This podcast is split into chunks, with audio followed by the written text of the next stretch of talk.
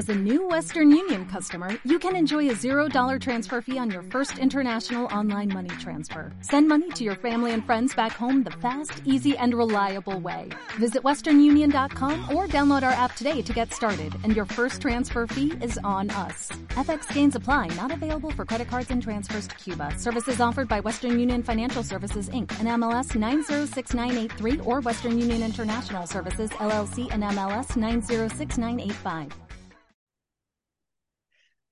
¿Qué tal amigos? Bienvenidos a una nueva emisión de Tiempo de Inversión eh, TV. En esta ocasión miramos con perspectiva a este 2023 y lo vamos a hacer con Ion Zurueta, que es el director de análisis de iCapital y uno de los eh, mejores electores de España y del eh, resto del mundo. No lo digo yo.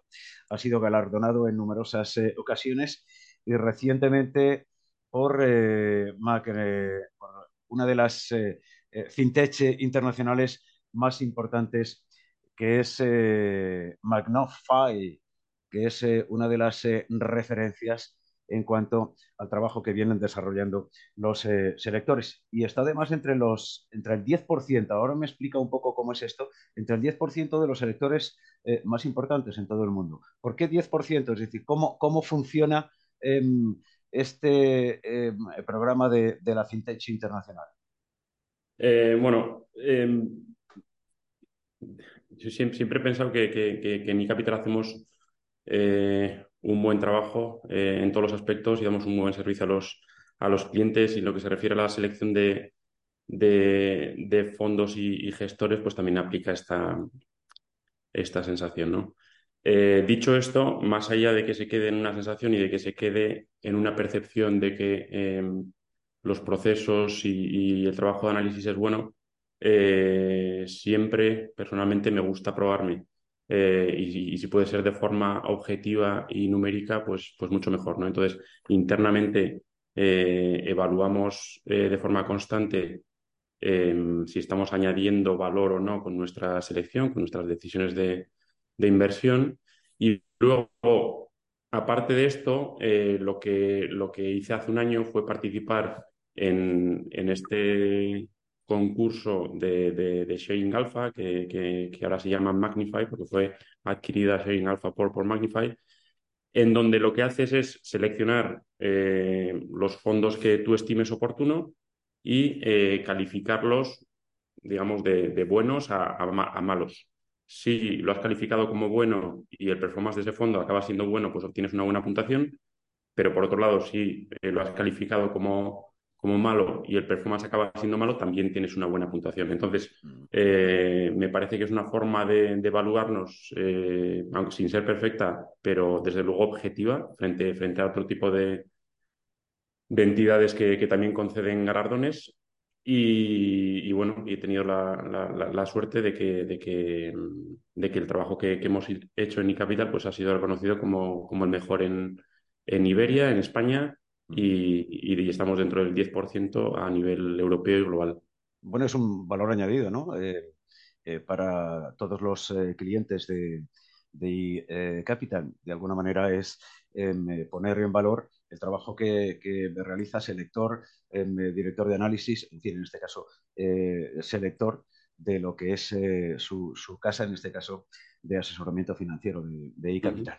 Em, John, ¿cómo ves el arranque de este 2023? Em, realmente eh, hay a quien le sorprende mucho ¿no? por, por, la recuperación de parte del signo negativo del ejercicio 22, por esa recuperación ya de, en torno al 10% en el caso de, nuestro principal eh, indicador, pero también se está sucediendo en otras eh, referencias. Eh, ¿Cómo lo ves? ¿Qué está pasando? ¿Hay algo que te sorprenda especialmente? Pues te diría que el movimiento que estamos viendo en, el mercado de crédito, donde bueno, pues el crédito, tanto investment grade como el high yield, está recuperando con, con fuerza, el movimiento que estamos viendo en la deuda pública, donde los bonos están subiendo y las tires están descendiendo y el movimiento que estamos viendo en el, en el dólar de, de, caída eh, está dentro de lo que eh, nosotros eh, esperábamos. Lo que sí nos está sorprendiendo, pero de nuevo, no es más que un mes, con lo cual tampoco leería demasiado por, por, un simple periodo tan, tan, tan corto, es la evolución de la, de la bolsa y, sobre todo la bolsa europea, que casi casi está en, máximos de, de 2022. pensamos que 2023 todavía va a ser un año complicado eh, va a haber volatilidad y, no descartamos eh, que los índices retesteen los mínimos de, de 2022 o incluso que los, que los rompan. Dicho esto, siempre hay que trabajar con, con muchísima humildad y, bueno, y replantearse de forma más o menos constante la, tesis de uno y ver, si, ver en qué puede estar equivocado. En el análisis que venís eh, realizando con cierre del, ejercicio 92 y tratando de eh, situar determinados eh, escenarios, para este 23, porque al final parte de vuestro trabajo es eh, hacer eh, esta, estos escenarios de, evolución, no tratar de averiguar exactamente qué es lo que va a hacer el mercado, pero sí trabajar con determinados em, escenarios. ¿Cuáles son las tendencias, em, eh, a tu juicio, que van a, dominar este 23?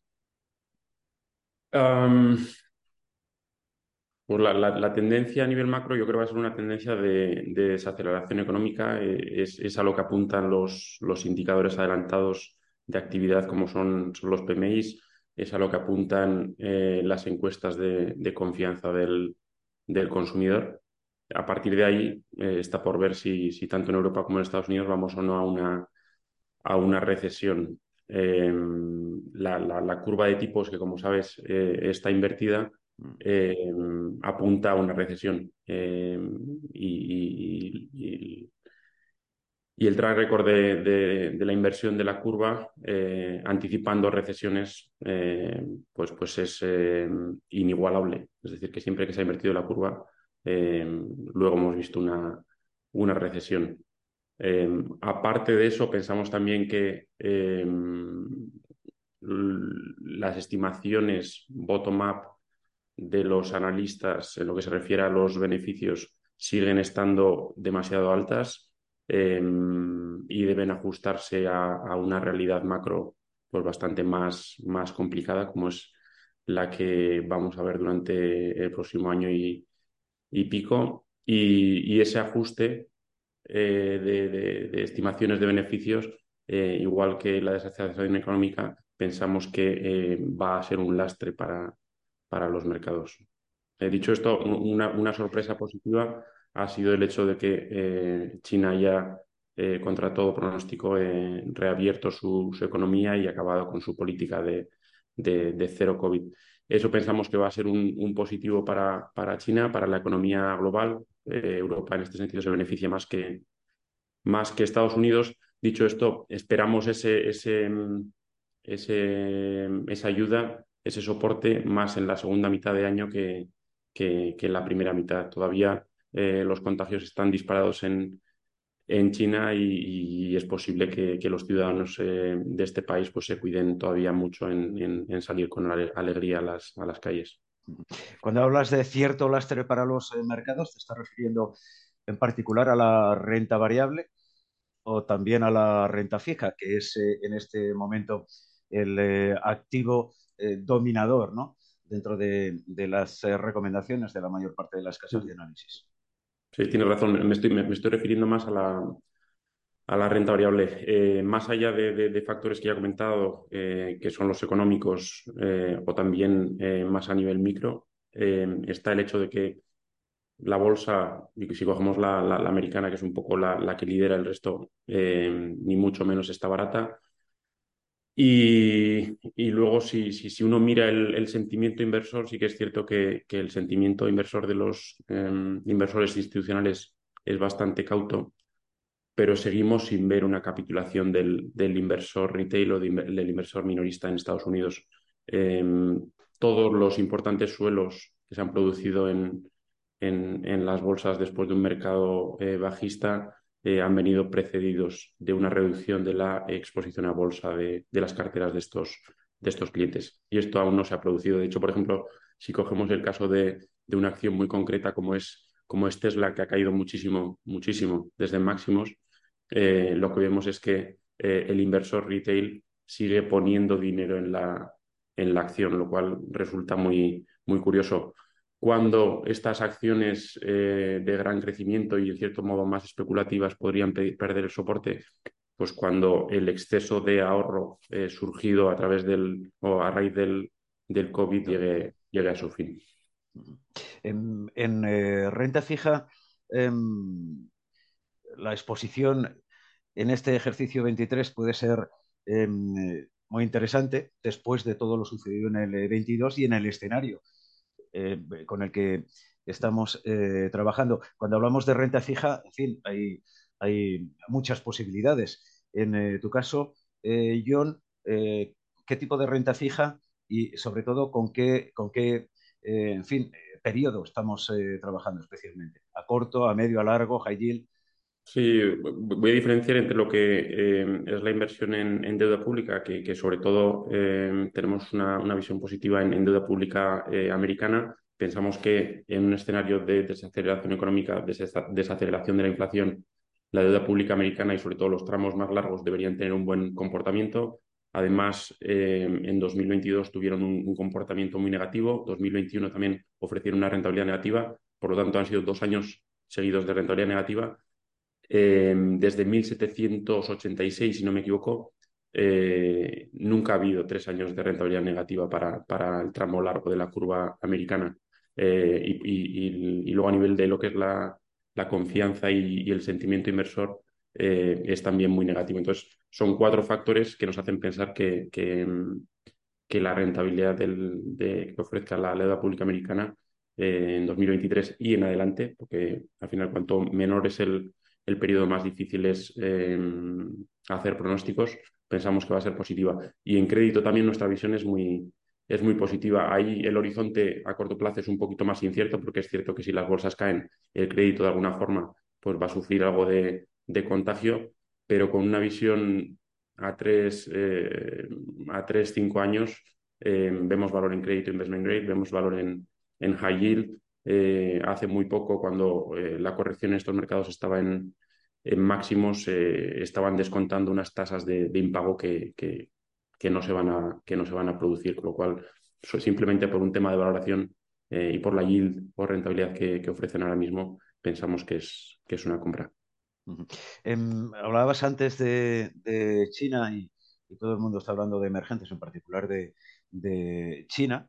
Mm, va a ser, eh, digamos, por áreas geográficas, eh, la más eh, demandada, todo, todo, lo que tenga que ver con, China en este ejercicio 23, teniendo en cuenta si se resuelven definitivamente COVID, en fin, y se abren definitivamente ¿no? todo lo que son las fábricas, etcétera. Sí, em, el, hecho de que se esté reabriendo la economía em, creemos que es un factor muy, muy positivo. Ah, por otro lado, China también tiene sus, tiene sus, sus, amenazas y, problemas eh, internos. Y luego, además, para cualquier inversor, sea profesional o sea, o sea minorista, em, realizar inversiones regionales, en este caso, eh, es difícil. Bueno, uno las puede, las puede, las puede realizar, pero luego eh, acertar sobre eh, en qué región hubiera sido mejor estar es, es, difícil.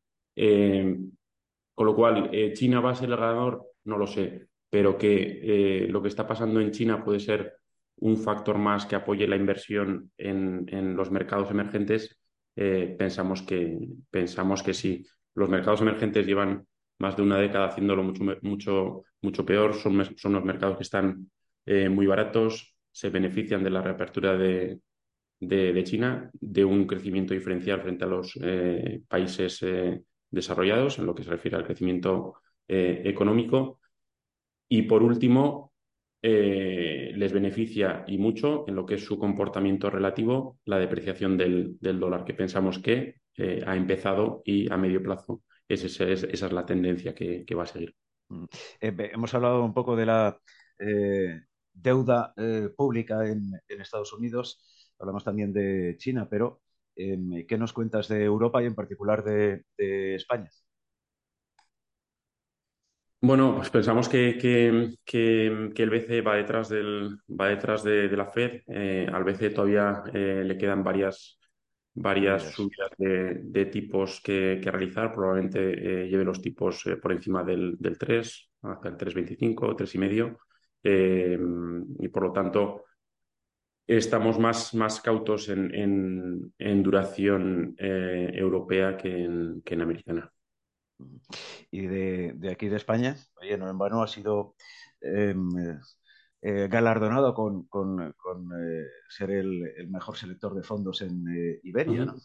Sí, en, en, España ah, lo que estamos viendo y lo que, y lo que pensamos y lo que yo pienso personalmente es que llevábamos muchos años viendo cómo los depósitos, las letras ofrecían rentabilidades o, tipos negativos. Y cuando estos tipos y estas rentabilidades se han vuelto positivas, pues eh, los inversores, sobre todo minoristas, pues se han lanzado a, comprarlas. ¿no? Entonces, diría dos, dos, o lanzaría dos notas de, cautela. Uno, eh, si la letra te está pagando un 2, cuidado con invertir en letras del tesoro, eh, si no es de una forma muy oportunista y pensando a, un año y pensando en ese exceso de casos, ese exceso efectivo que puedes tener en, la cartera. ¿Por qué? Porque la inflación va a seguir alta durante la próxima década y te va a comer eh, ese retorno.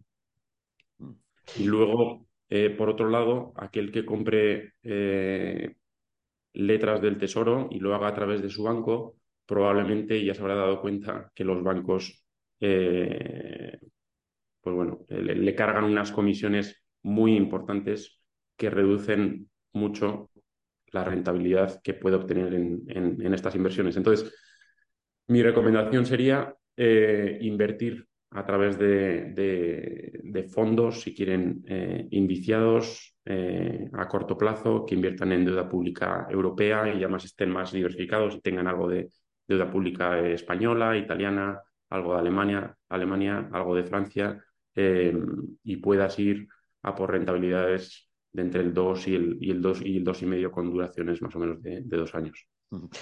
John, para finalizar, a través de Capital, eh, qué tipo de fondos, no qué fondos, pero sí qué tipo de fondos estáis em, recomendando en este momento a, vuestros eh, clientes. Pues em, no, hemos hecho grandes, grandes cambios porque no, no, gestionamos eh, habitualmente las, las, carteras pensando en, pensando en un año, sino que lo hacemos con, una visión más de más de y, y, largo plazo y pensando en los próximos tres y, y cinco años. Una oportunidad que, observamos eh, y que estamos terminando de, analizar y por, por, analizarla en detalle no se nos va a escapar, es, es la inversión en, bonos, en bonos catástrofe. Es una inversión eh, que descorrelaciona de verdad mucho las carteras y no por la iliquidez como pasa con, con los mercados privados y actualmente en dólares te paga un 15% es eh, lo que más ha pagado en, las últimas décadas. ¿Un 15%? Sí. No está mal la rentabilidad. Teniendo en cuenta de lo que venimos. Eh, no solo este año pasado, 2022, eh, sino los años anteriores.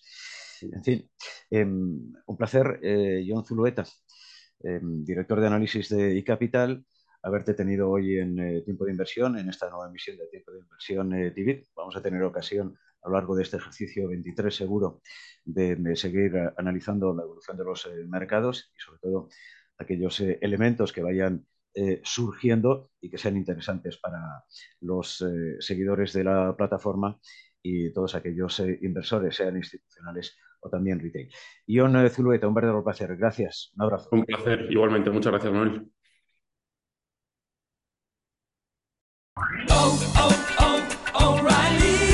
¿Necesitas ayuda? En O'Reilly Auto Parts te ayudamos. ¿Necesitas algún consejo? Te aconsejamos. Nuestros profesionales en autopartes están siempre disponibles para ayudarte a encontrar lo que necesites. Excelente servicio al cliente es solo una de las ventajas que ofrece O'Reilly Auto Parts. Los profesionales en autopartes. Oh, oh, oh,